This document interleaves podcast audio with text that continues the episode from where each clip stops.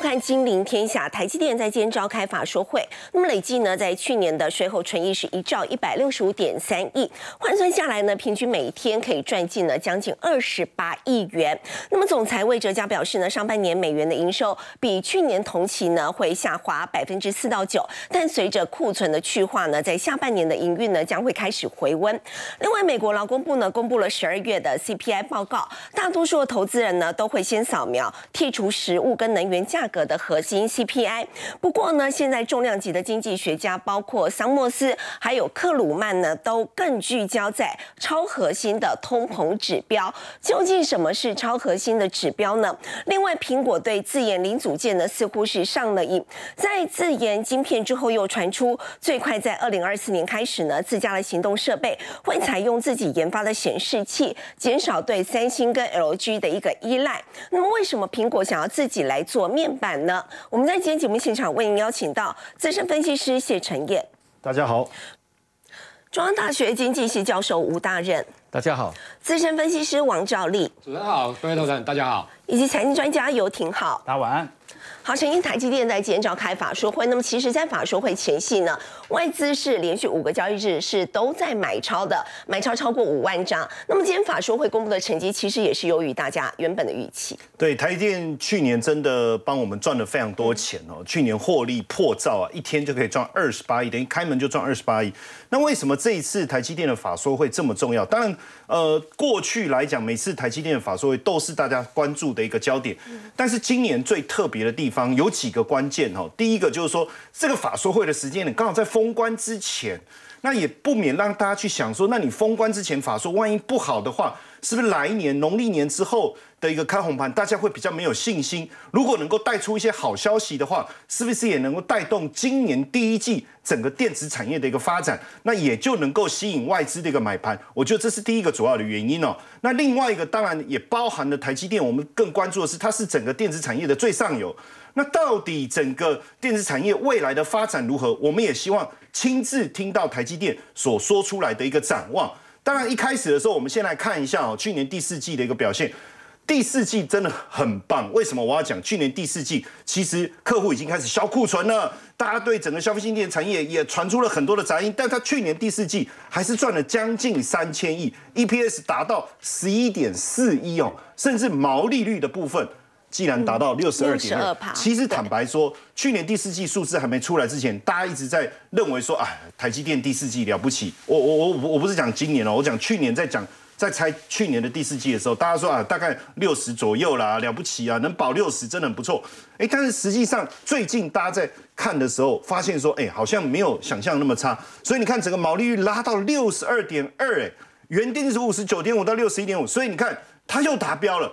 它其实也不是说目标设的特别低，目标是很正常的去设定，但是又能够达标，包括盈利率也超过百分之五十，达到百分之五十二哈。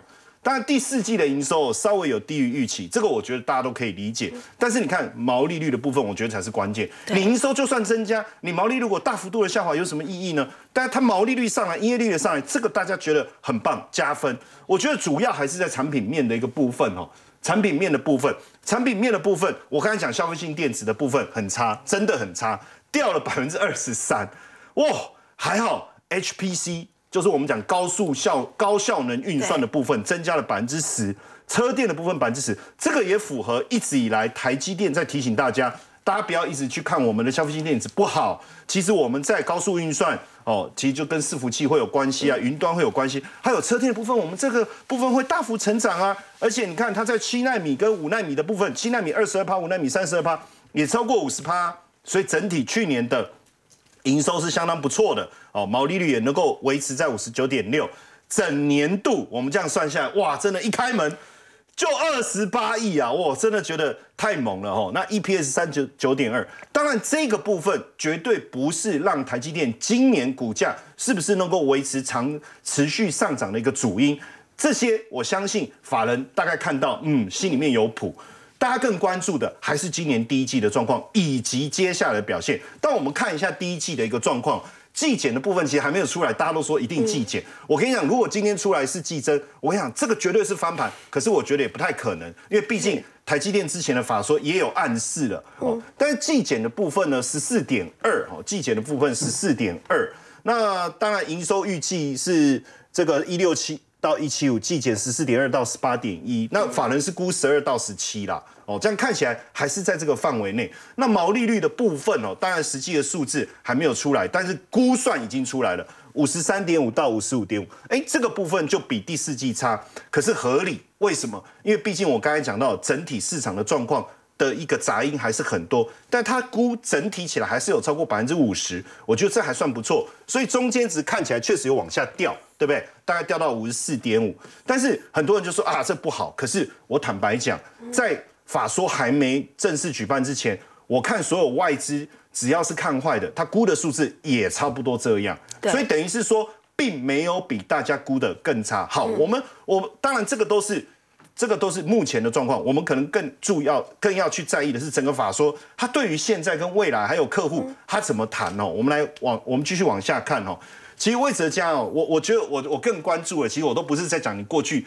就跟他做兵啊，咔嚓瓦搞，这都不重要啦。重点是什么？今年展望到底怎么样，对不对？而且我觉得今年又特别要分上半年跟下半年。那他也真的哦，魏哲家也很贴心，告诉我们上半年的状况跟下半年的状况。上半年会比去年同期下滑。哎，对，哎，可是这个美元营收，对，可是这个下滑四到九，其实我觉得。比我们想象好一点，是为什么？因为我们原本估计大概是十到十五，对，上半年双位数，对，然后下半年才开始回温，整年度当然回温，我觉得没有问题。可是如果说全年能够微幅成长，可是上半年是掉四到九，而下半年回温，我相信这个数字会不错。为什么？你前面掉，后面一定要够涨，成长的够多嘛？你成整年度才微幅成长。而且他说优于整体产业平均啊，哦，那当然大家更关心的另外一件事情就是说，资本支出的部分你到底怎么设定？因为去年底的时候，你你已经下修，你本来说四百到四百四嘛，后来你就整个下修到三百六十亿，对不对？那实际会降降到三三六，那当然维持保守的话会有多少？你不要低于三百。你不要低于三百，如果是三百二到三百六，我觉得还是不错的哦。这个是大家关注的。当然，我觉得还是在你的制程的部分，先进制程还是成熟制程？为什么我要特别这样讲？三纳米的制程如果能够持续，而且客户能够更多的话，诶，实际上这个部分对它的利润是有帮助的。当然，目前有有讯息传出来啊，到那到时候我们再实际的看最后的一个结果哈，就是说三纳米搞不好会降价，那很。我觉得一件事情是两面看法，降价好还不好？很多人会说啊，降价那这样不是毛利率要降？啊。但是我要我要坦白讲，因为三纳米的部分成本确实比较高，一片是大概要大概要到这个两万美金哦。可是五纳米才一万六美金。如果你是客户，你会选五纳米还是三纳米？所以为什么目前三纳米只有苹果愿意做？原因就在这。但是如果说它今天进入到我们讲三 N。一的部分哦，三 N 一的部分，他说其实我的这个呃曝光的部分，我只要用到十九层，从二十五层降到十九层，我成本会降，那我可以降一些，那这样是不是就可以吸引苹果以外的，包括 Intel 啦、高通这些哦，甚至个原本的 NVIDIA 什么，他们也跟着来投三纳米，我觉得这个很有机会。那这样的话。即便营收没有大幅成长，我相信毛利就撑得住。我觉得这是关键。那他也有讲到说，七成还是先进制程，对，好，两层是特殊制程，只有一那一层用在先进封装的部分哦。所以重点我觉得还是在先进之前，先进制程。当然，大家还也担心，就是说，因为其实它可以很精准的去掌握到库存、客户库存的状况。我们也想了解客户库存到底怎么样啊？他说去年第三季真的到高峰，但是我们不能再听到更高峰。他他有讲到一个我觉得是蛮棒的一个讯息，他说第四季已经有逐步下滑，而且下滑的情况，他发现比大比客户原本想象的还乐观，我觉得这是一件好事。当然，他也讲今年下半年应该会持续的回温，只是我们可能有时候受伤太重了吧，会希望听到一个极端的好消息，就问他说有没有可能 V 转？哦，其实我觉得这是故意刻刻意问的啦，哦，但是我觉得，但是他如他其实至少。我觉得他给我们的英文字母还不错，他不是讲 L 就很难发音的这个英文字母，他讲的是 U 啊，U，，而且他也告诉你下半年会温温啊，所以时间点有没有出来？有，我觉得这还不错哦。我觉得这个这个对我来讲，我觉得是相当好的讯息。那另外一个当然就是说啊，你海外厂一直在扩厂，大家都说一直在讲一件事情是什么？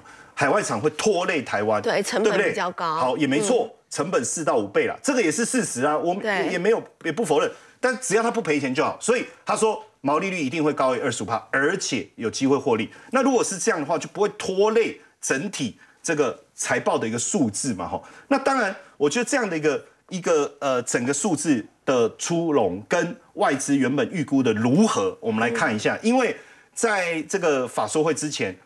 外资不是卖超台积电哦，对，是在买，是连续买超哦，而且买超的这个张数超过五万张哦，我觉得算是一种挺进，对不对？好，那所以我们来看一下哦，法因为法说会之前，其实大家都想先做一个判断，像这个摩根斯坦利，他就说，呃，他其实给了三个版本啊，我觉得蛮好的，至少不是给到五个嘛，哈，三个我觉得我们至少就可以从里面看到乐观、中性跟保守的看法。那保守的部分是指说整个毛利率。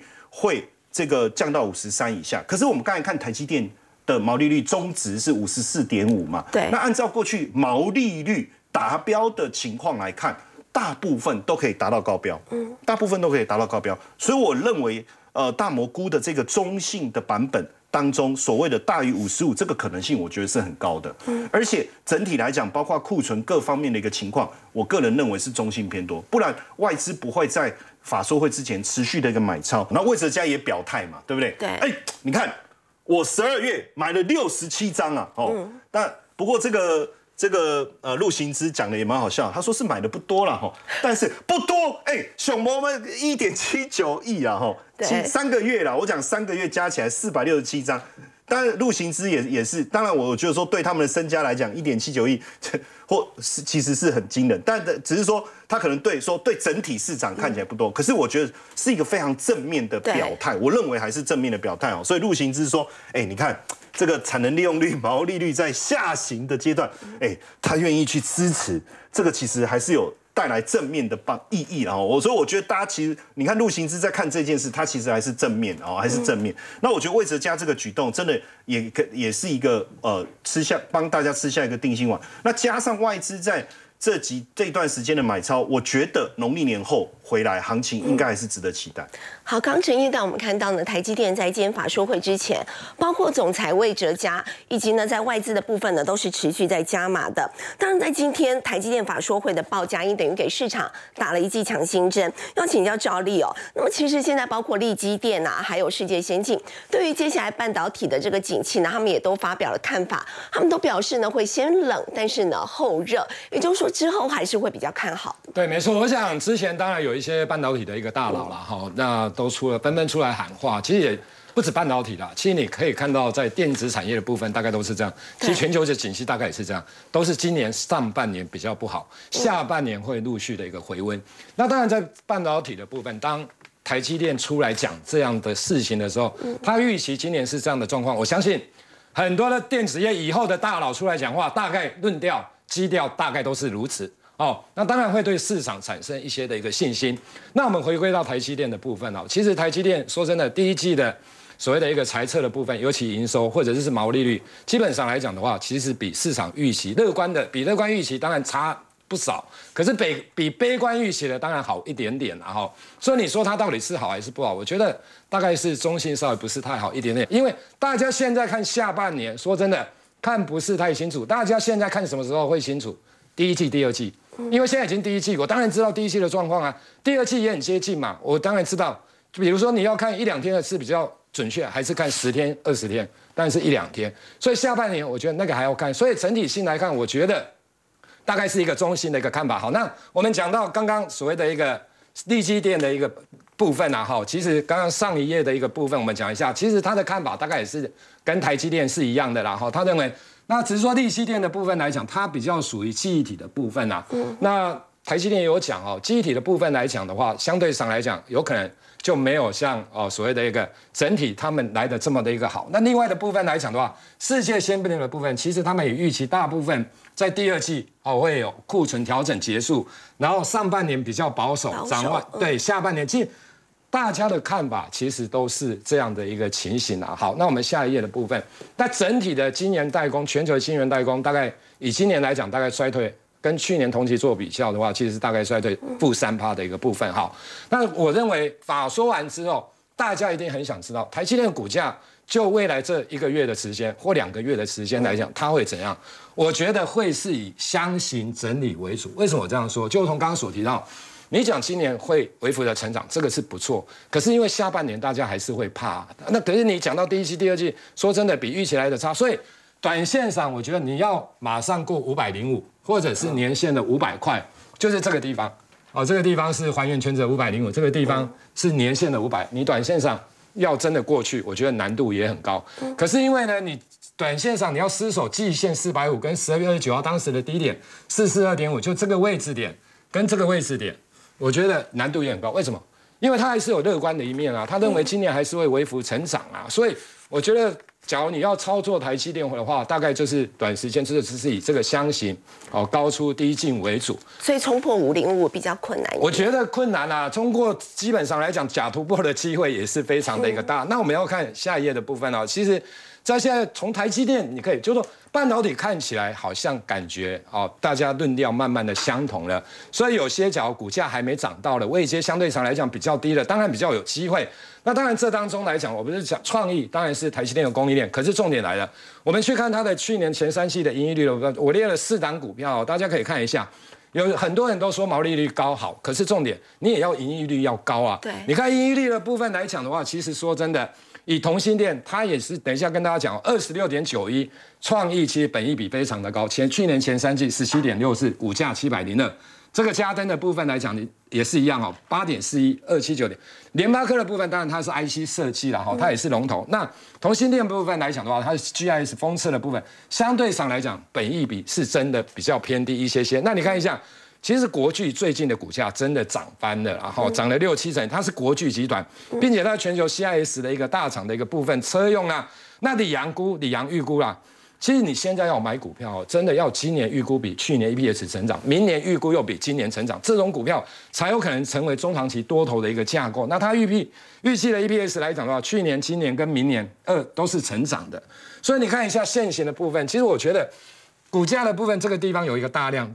那这个地方有一个大量，这个地方有一个大量，其实它的股价都站上大量区的高点之上。其实像这种相对上来讲，产业比较好的，我觉得哦就可以来做一个留意的。那如果在三纳米的部分的话，什么时候可以开始贡献营收？对，在三纳米的部分来讲，其实我跟大家报告，刚刚所提到的，其实在第一季的时候，因为未达经济规模，那今年三纳米的部分哦就。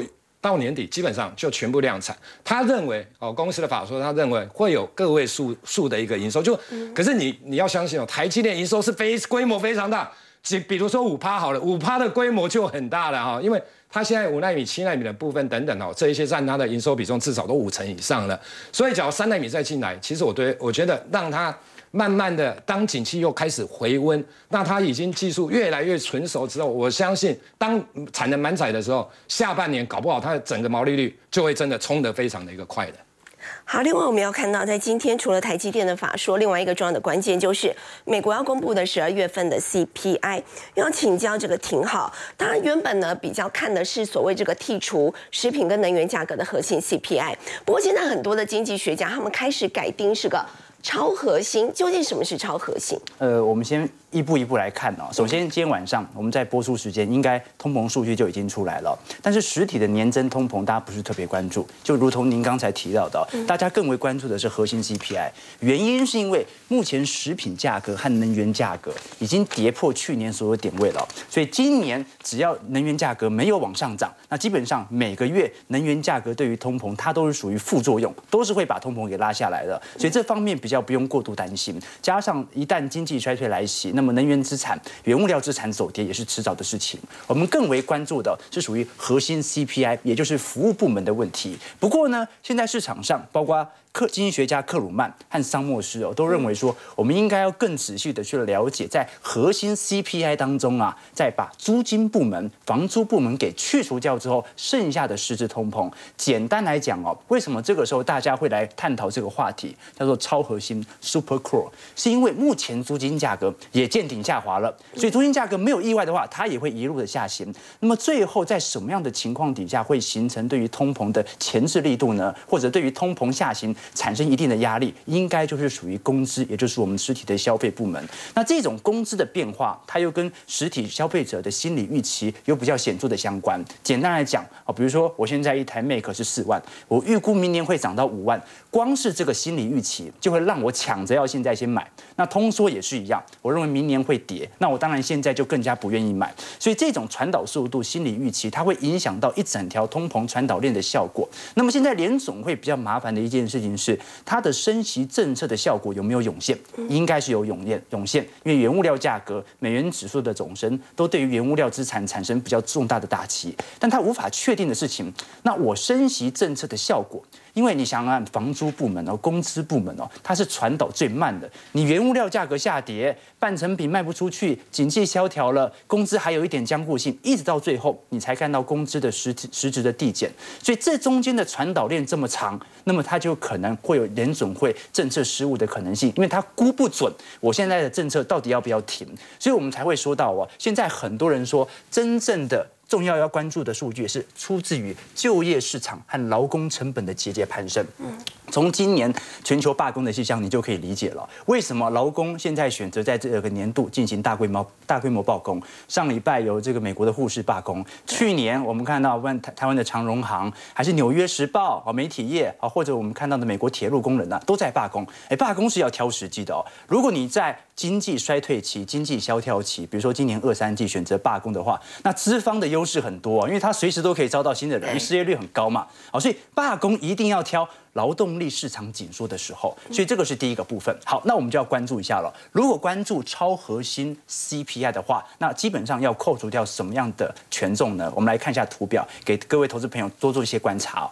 这张图表，我们先看右半部分哦。美国的核心 CPI 是大家比较关注的，但是克鲁曼认为，你看到美国的核心 CPI 当中啊，有三成八是属于自有房屋的设算租金。什么叫做自有房屋设算租金呢？啊，它不是单纯的出租的公寓，而是如果你自己拥有房子，但是你随时都有可能进行变卖，所以我必须把房子的增值拿来预设在核心 CPI 大概增幅多少。那这个权重大概有三成八。再来房屋租金啊，就是直接出租的部分是占九个 percent。那医疗服务有八个 percent。而现在这种超核心的 CPI 的预估啊，就是希望把这三者给扣掉。为什么？你这三者现在都已经在下跌了，所以它不是特别重要。我们要关注的是那些跌不下来的。所以把这三个都拿掉，对对？那剩下的其他部门呢？我们相信。就是属于在工资部门当中对于服务核心的拉抬作用。其实我们看租金部门已经很明显了，租金从去年年底就已经开始一个下行格局。过去在年末的下行格局都比较明显一点点，但这一波的下行格局是持续放大。那预估去年因为基期相对比较高，所以呢，今年下杀在上半年下杀的可能性会是比较高的。所以我们现在可以做一个比较。清楚的预判就是，今年美国的房价应该会到年底以前都是一个比较显著的下行格局。就算景气有复苏，它都不一定会上涨，因为房市的反应相对比较落后。那在这种状态底下，我们就要去探讨一个把这些。啊，这个租金部门给去除掉的超核心通膨，也就是我们刚才所提到的劳动力市场的问题了。那我们来观察一下目前薪资水平的变化，来跟投资朋友多做些关注哦。其实各位会发现到很有趣的迹象，就是我们每天在聊新闻呢，都有人裁员，但是。又从宏观的数据发现，其实裁员的现象并没有影响到劳动力市场的变化。十二月份的非农啊，十二月份的失业率啊，还从十一月的三点七的失业率掉到三点五。好，所以你说裁员裁了这么多的人，那失业率怎么还会往下掉呢？这个时候我们就要从现在的裁员的现象和板块来了解，到底现在裁员业到底是集中在哪几个部门？我们来观察全美裁员人数的排行榜哦，第一名。很明显，社交软体股 Meta 裁了一万一千人。好，那这个 Meta 裁了一万一千人哦，一个最直观的原因就是因为它在过去曾经大力的推行元宇宙的发展，所以在二零二一年的招募啊庞大之星，所以造就了非常多的就业人口。不过呢。从今去年年底开始，它已经暂停了元宇宙的中长期发展了。目前是少量资金在进行部门的营运，所以裁很多，裁了一万一千人。Amazon 做电子商务的裁了一万人，Salesforce 做云端业务的裁了八千人。Amazon 我们看到 Booking 啊，或者思科啊、Uber、Twitter 裁员人数都是四千、五千、八千人。Twitter 甚至因为马斯克入主，他把一半人都裁掉了。那你看到 Bitter.com 或者 Groupon 他们是做美国线上这种团购，有点类似美团啊、拼多多之类的。Peloton 啊是美国的健身器材商。二零二一年大家居家健身，大家都把哑铃订回家，结果只有搬家才发现哑铃有多重。好，那 c a v a n a 的部分呢？它是做二手车线上交易的，这股价已经跌了九成五了，哦，几乎跌到破产了。过去一年大家是缺车用晶片，结果呢，今年景气下行年，它市场上买新车的也不多，买二手车的也不太多。那我们看到像是 Zero 啊，或者 Crypto 啊，做加密货币的啊，ABNB 啊，住宿的啊，基本上裁员都在发酵。可是我们宏观的观察，全美的裁员人数有没有发现一个特性？你找不到零售业，哎，全部都是要么是。就算是卖房地产的、卖这个线上电子商务的，都是属于线上平台，是没有一家是实体的零售商，比如说星巴克或者沃尔玛，它具体有大规模裁员的现象在。那我们都很清楚啊，全球的就业就业结构都很相似，那就是工程师、科技人员，它始终都是少数。所以科技人员裁员不代表整体就业市场不好，为什么？因为大批的就业人口其实都集中在服务部门，那只要服务部门没有大规模裁员的现象。工资部门就不太可能会有大幅度的下滑，所以我们才会感觉到这每间都在裁员，那些有品牌的都好恐怖啊。但是你看到工资水平居然还在上升，尤其我们可以观察到，目前如果我们看红色线，也就是留职者的薪资增速啊，大概还在四趴到五趴左右。对，也就是说，一直到现在为止。工资水平仍然是属于增长的状态，它对于通膨并没有产生副作用。好，所以今年最大的问题就是在于工资。那我们过去投资跟跟投资朋友讲到哦，这工资它有具有比较非常显著的僵固性，就是你调薪容易，调降难。对。那另外一个，它美国具有工会的监管，所以你没那么好裁人。你要裁人，你可能跟他已经签了一年约，你要明年可能要二零二四年才裁得掉，那就会形成比较大的问题。那更何况我们过去跟投资朋友提到的。呃，这一次的疫情，老实说，美国的劳动力人口已经缺乏许多，就是因为啊，这个感染阿法病毒的确有很多死亡人口，然后全美又迎来史上最大的退休潮，所以当就业结构产生大幅度改革之后，我们观察到有趣的现象哦，那就是跳槽者的薪资啊是接近九个 percent。那这个是完全跑赢通膨的，也就是说，很多我们现在所看到的就业数据啊，或者说辞职率大幅上升，它不一定代表着市场上就业情况极度恶化，它只是说，因为在后疫情时代，大家又有新的结构的轮替，所以很多人跳槽了，很多人跳槽，跳槽就必须开取更高的薪资。好，所以最终我们回归到核心，就会发现，你会发现。这市场上其实现在对于能源价格不是特别关注，对于食品价格也不关注，就连核心部门大家也知道一定会降，因为租金价格现在在往下掉。但是唯一没降的，其实就是工资水平的变化。那如果工资水平在今年没办法进入到负增长，它有好有坏。好处是今年你不管怎么衰退，你就会看到一场哦。很严重经济衰退，但是没有人失业的这种衰退现象。那第二种呢，就是因为工资怎么样都下不来，所以你会看到今年的通膨目标可能会难以达成。那它就变成了市场上在今年对于通膨的猜测，它就可能会采取半信半疑的态度。最后因为积极效果，在二零二四年或者二零二五年才会达到通膨的目标。那么这段时间就变成股市怀疑中成长的一年。好，刚刚这个挺好，在我们看到呢，其实，在去年大家最关注的就是美国的通膨的问题。那么今年呢，则是在经济衰退的部分。要请教吴老师，现在 CPI 成了美国联准会升息码数的它一个相当重要的关键指标。那美国经历一连串的升息之后，接下来还有可能会软着陆吗？呃，其实哈，呃，升息多少会对经济产生一些影响啊。好，所以从那个 Krug Krugman 哈，他最近的一些说法来看。好，他其实他认为，呃，美国的经济软着陆的可能性是增加许多。好，跟去年来比，如果我们从逻辑来看呢，就是，呃，因为联储会的升息，好，它当然会加重好美国很很多一般家庭好它的财务的负担嘛，好，就是你只要有贷款，好，不管是房贷还是车贷，那你的那个还就是就是利息偿还好的那个额度都要提升啊，好，所以它会让家庭的支出哈就是不断的在膨胀，而且呢，它在这么短的时间，就是从去年三月到十二月就调了十七码。好，所以在在利率大幅上升的情况之下，那只要有贷款的家庭，那他的这个利息负担一定会比比之前哦还要更重。所以呢，他他当然就会影响到他整体家家庭消费的结构。好，那所以说对家庭来讲，你要维持基本生活的那个部分，你还是不能少。好，你基本的食衣住行，你还是要要要继续嘛。好，那这一部分呢，其实已经受到通膨的影响，所以这一部分的支出已经在增加。那你如果有贷款的话，那增加的幅度更大。所以呢，它排挤掉的这些消费产品呢，就是所谓的一些诶耐久性的非非必要性消费产品。那这里面呢，可能就是包括笔电，好，包括诶诶一般的 PC，好，或者是是手机，好，或者是脚踏车等等。好，那那从这这几项来看。好，其实像刚才好就讲到台积电，那台积电呢，几乎除了脚踏车以外，好，其他的部分大概都有相关啊。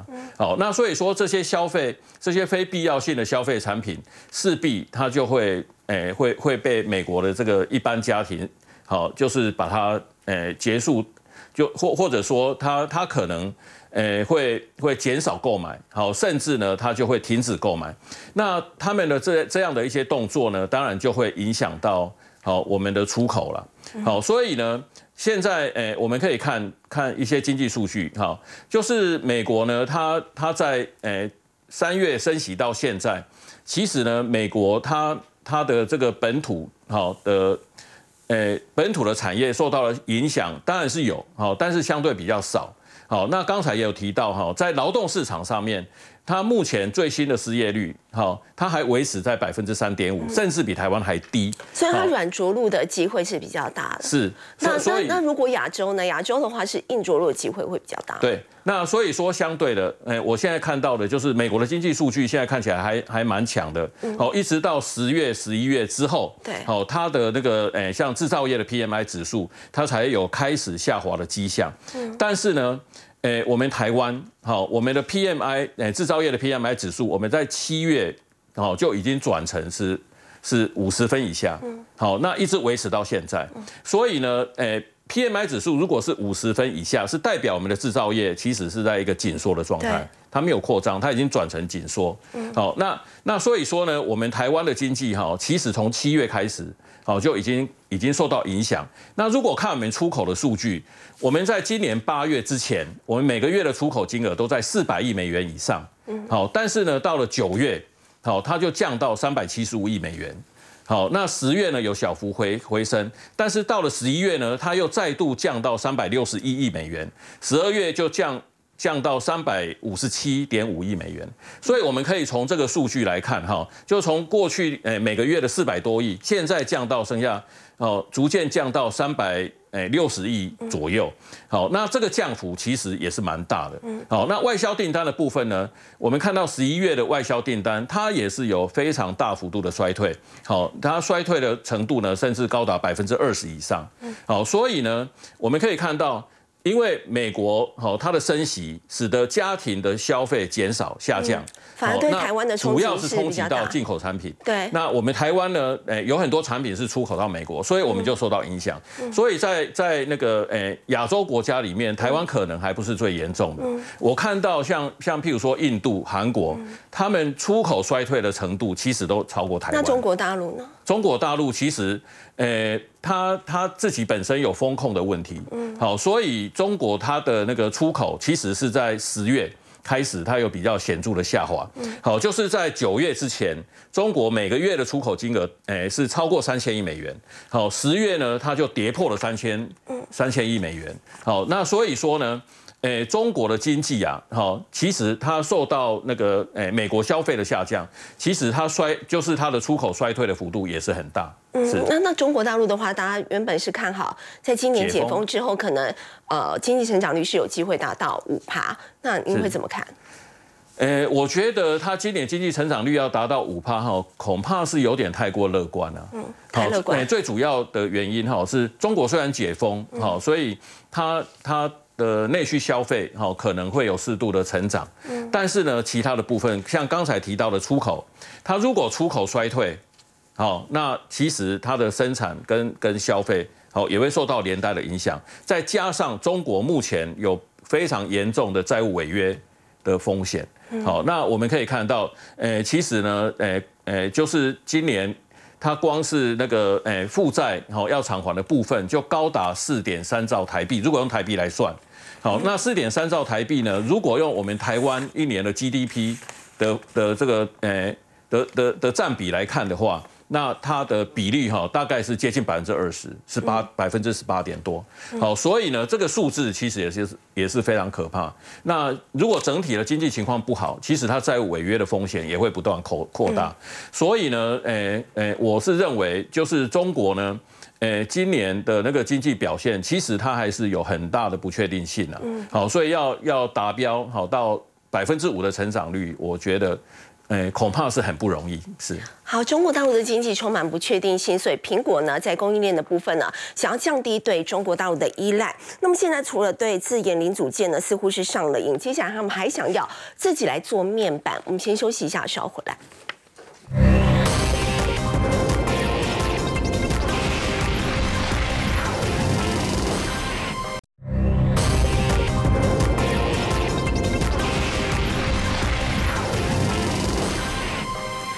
果呢传出最快二零二四年呢，自家行动设备要采用自己所研发的显示器，要减少对三星还有 LG 显示器的一个依赖。而且呢，陈彦无独有偶哦，他们也考虑要开发具有触控荧幕的 MacBook。对，最近呃，根据彭博的一个资料来显示哦，苹果在面板或是我们讲显示器这边，好像有很多的一个想法。第一个想法是什么？彭博就说，他苹果基本上在考虑触控荧幕的 MacBook，哦，那这个重大的更新有机会二零二五年推出首款 OLED MacBook Pro 上面看到。那为什么这个讯息很重要？因为自己我我自己本身也是 Mac 的笔电的爱好者。你知道我今天真的做了一件事情，就是我的画面跑一跑停住了，我用我的手去点那个画点那个荧幕了。我说我在干嘛？我怎么去？这个不是触控荧幕。哎，可是我觉得很奇怪啊。比如说手机是触控啊，平板也是触控。苹果，你看 iPhone 也好，i 这个 iPad 也好，都是。那你为我，我突然就觉得说，那你为什么你的笔电不是触控？为什么不是？对，然后突然哎，感觉他们听到我的心声了吗？可是说实在话哈，一开始的时候这样的讯息有没有这个贾有人跟贾博士提议？他说这个不合理啊，不 make sense 啊？为什么？你的你的你是这样打电脑对不对？那你你怎么会去碰啊？就我就会啊。他说不符合那个提供学，可是我就跑去点了！哦，这当时贾博士的想法是这样。那你知道库克怎么讲吗？库克也是延续贾博士的思维。他说：“你怎么可能有一个东西又像冰箱又像洗衣机？这是四不像嘛？”他其实在嘲讽微软的那一台笔那个那个平板，那一台我也有。他可是最确实是怪怪的。可是说真的，那为什么现在他们突然有这样的一个想法出现？因为市场的趋势，很多他的竞争对手都在推有触控功能的笔电的时候，难道他不能重视这个讯讯息吗？以后也不要让我突然在点的时候觉得怪怪的嘛，对不对？那苹果现在计划说，新版的 Mac Pro Pro 要采用 OLED 的荧幕。确实啊，你看我们在 iPhone 啊，或者是在这个。呃，不不，甚至 Watch 啊，iPad 那个荧幕的值画质的享受度非常高，可目前笔电还采用 LCD，虽然它用什么 Retina 技术，看起来已经很棒，可是总觉得跟 iPhone 或是 Apple Watch 还采用的 OLED 还是有一点差距。未来如果能够加进去，我相信对消费者来讲是一个很棒的一个一个使用体验了哈。那当然，彭博讲到另外一个，我觉得市场产业界最重量的一个讯息是。苹果现在它自己研发零组件上瘾了嘛，对不对？包括 M1 晶片什么，他觉得哎，我自己研发的都比你们这些高阶品牌做的好啊，那干脆我自己来弄。所以未来如果他用他自己的研发的显示器，对谁来讲冲击很大？二零二四年如果开始激烈很快哦，大家不要看很快。对那对谁冲击很大？对三星啊，对 LG 啊，因为过去他是跟他合作的哈、但目标哦，他可能会先。这个它的 Apple Watch 先用自己的，对不对？对你的 Micro LED 上来了，哇，那诶，其实这个很重要，因为你的 LED 的显示技术越越先进，我们在使用上的感受会越好。尤其是你看这个 Apple Watch 的那个荧幕这么小，你要看很多精细的东西，我觉得这整个感受会大幅度的提升。你看它甚至后面还要持续扩散，甚至到 iPhone 啊等等。那这个部分当然对。对整个面板产业来讲，尤其是日韩，一定很大的冲击。因为过去整个面板产业最一开始的时候领头羊，当然台湾也在里面，日本、韩国，还有包括中国的，比如说京京东方等等。可是如果真的苹果开始自制晶片了，它已经开始自制晶片了，面板也自己来的时候，对面板产业的产出来讲，一定会有一些影响哦。那现在这个彭博又提到了，其实你会发现苹果最近很多的想法一直跑出来。你看自这个自研晶片以后，还有包括 WiFi 的蓝牙晶片，它也要自己做。所以以后整个苹果手机里面，晶片各种晶片哦，因为晶片不是只有处理器运算的部分绘图，还包括 WiFi 线蓝牙晶片对。如果全部它都自己来，谁首当其冲？你看像博通，马上。营收会少十到十五，因为这个占它的比重百分之二十啊，这个很重。对五分那博通一定会很紧张。那这个部分它全部陆陆续续采用以后，包括蓝牙 WiFi，你看全部都在它的产品里面。可是从刚才的面板到这个晶片的部分，大家有没有想过说为什么它要这么做？因为它现在连高通的基频晶晶片，它可能也要更换，所以未来它所有的产品线全部都是自己研发的。嗯好，那对于这些大的品牌厂来讲，肯定有很大的问题。可是对苹果来讲，哎，未来面板是我自己研发的，对晶片是我自己研发，我要怎么去整合？我要怎么去设计？我不用再跟厂商沟通了嘛，我不用再跟这些品牌沟通了嘛，我可以掌握自己最高的这个自主的控制权。是当然这样听起来大家可能会觉得很紧张，可是其实不会，反而对很对台湾来讲，为什么很有帮助？你看，像它的 M1 晶片自己做、自己研发，可是找谁代工？也是台积电。台积电面板要自己做，以后你的设备要找谁？你的零组件要找谁？还有包括我刚才讲到的这些晶片的部分，其实很多台厂其实是很厉害，所以这个方向走下去，对台湾来讲不见得是坏事，但对三星、对 LG、对博通、对高通来讲，他们可能是错雷弹。好，刚刚陈一带我们看到呢，苹果呢现在呢越来越多的这个零组件呢，希望握在自己手中以后由自己来做。那么其实，在面板这一块呢。其实苹果的布局已经有将近十年的时间了，而龙潭呢可能是扮演一个非常关键的角色。我们先休息一下，稍后带你了解。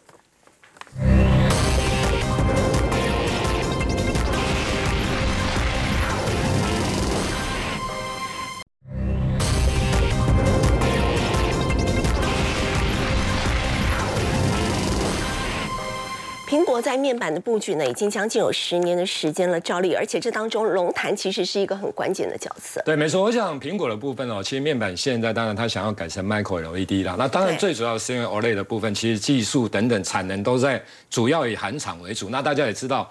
在以被 Apple 来讲，它要嘛，它不会只有一个供应链，它有第二供应商、第三商，但是这对当然它才可以砍价，不然它砍不了价。所以他就想一想之后，他就想一想，哎，Micro LED 哦，因为不管是它的所谓的一个省电的部分啊，或者发光的部分，其实都是都比 OLED 来得好。好，所以。他不是现在才想到，他其实他之前在二零一四年的时候，他就并了一家耐克思维，哦，是一耐克思维的部分。那他为什么要并它？因为呢，他拥有最多的 Micro LED 的所谓技术的一个专利。因为你要发展这些东西，你当然要有技术专利啊。麦苹果的部分大概现在有三分之一 Micro LED 的技术专专利，然后在并了之后的前一个月哦，这个是前一个月哦。苹果就在桃园盖了龙潭研发厂基地，它不是并完之后好几年，它是并了刚刚所提到那家公司的前一个月，它就开始在盖厂了。好，那盖厂的时候，其实他就找了很多的台湾的这一些所谓高阶的经理人哦，你不是高阶经理人，基本上你还不能去。然后他也安全措施也非常的严格，你看 FB 的前官员来负责，哎，所以有人说哦，其实说真的。你要进去里面，比如记者要拍照，基本上来讲不可能。你一一踏进去，让那这些管理员看到，他就会来出来来问你说要干什么了。所以你就知道他们的戒备真的非常的严。那他们当然的其他的安全的部分来讲，也非常的一个保密了。好，来，那前总统马英九想要参对，他都都不行哦，连总统他都不想，你看多不给面子。好，那重点来了，所以假如说可以让苹果看得上的公司，或者是说让 Samsung 可以投资的公司，那其实说真的就蛮厉害。台湾有一家厂商哦，因为你看到 Micro LED 的部分来讲，其实台湾真正现在来讲比较成熟的厂商真的不多。那大概来看的话，就是耐耐耐创的一个董事长。耐创的部分，那耐创的董事长他原本是教子，他是台大电机系的在任教的。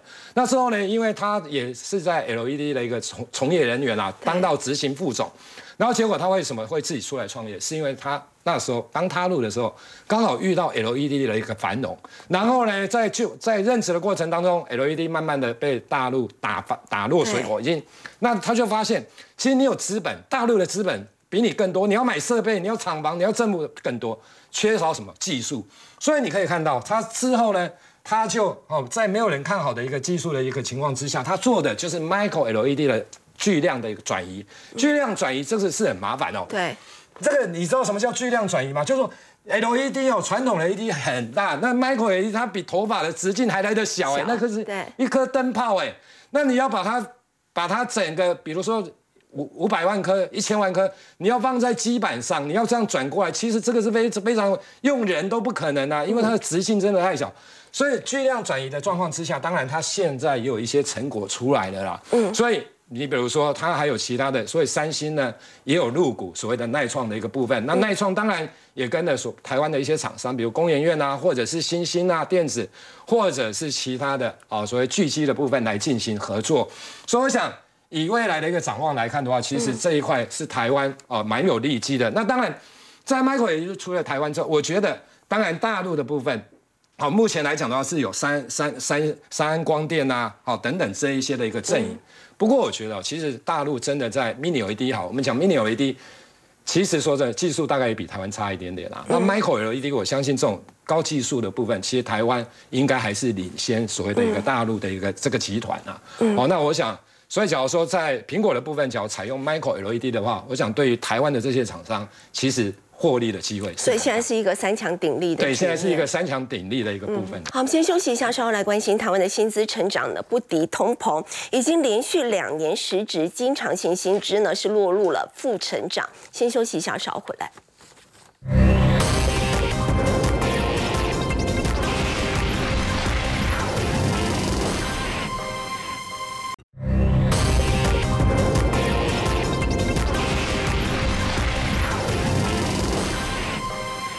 好，台湾的基本工资呢，已经连续七年都是调涨的情况。不过要请教挺好，是不是还是抵不过通膨呢？因为我看到这个实质经常性薪资连续两年都落入负成长。嗯，我们可以从基本工资来观察，因为从今年开始，基本工资又调涨了嘛。从去年是两万两两万五千两百五十块，调涨到今年两万六千四百块。我去算了一下涨幅哦，大概是四个 percent。也就是说，你硬是说它有没有打败通膨？因为去年台湾通膨大概三个 percent 左右嘛，所以从基本薪资来看。感觉工资水平是有超过通膨的哦，那就连时薪从一百六十八块到一百七十六块，也是差不多四帕，也是跑赢通膨的哦，所以这个领时薪的打工族。它可能是真的能够盖得过通膨，但问题在于很多的白领或者我们从实质的经常上薪资，并不是这种结果。怎么说呢？我们刚才看到叫做基本薪资啦，但是如果我们用每人每月的实质经常上薪资、经常上薪资来做变化的话，那就不一样了。什么叫做经常性薪资啊？简单来讲。就是你把年终奖金啊，你把一些分红啊一些扣掉，扣掉，那就是你实质可以领到的薪资。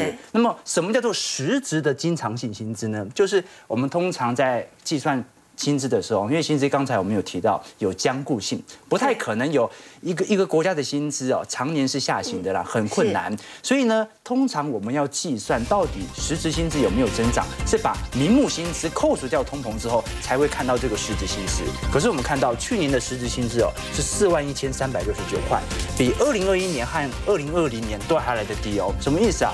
就说虽然我们的名目在创高，虽然股市在创高，虽然出口产业在过去几年感觉有比较亮丽的表现，但是大家的购买力反而是有所减弱的。这个就是我们讲到通膨远远大于薪资水平的增长。那我们观察到，其实过去从实质薪资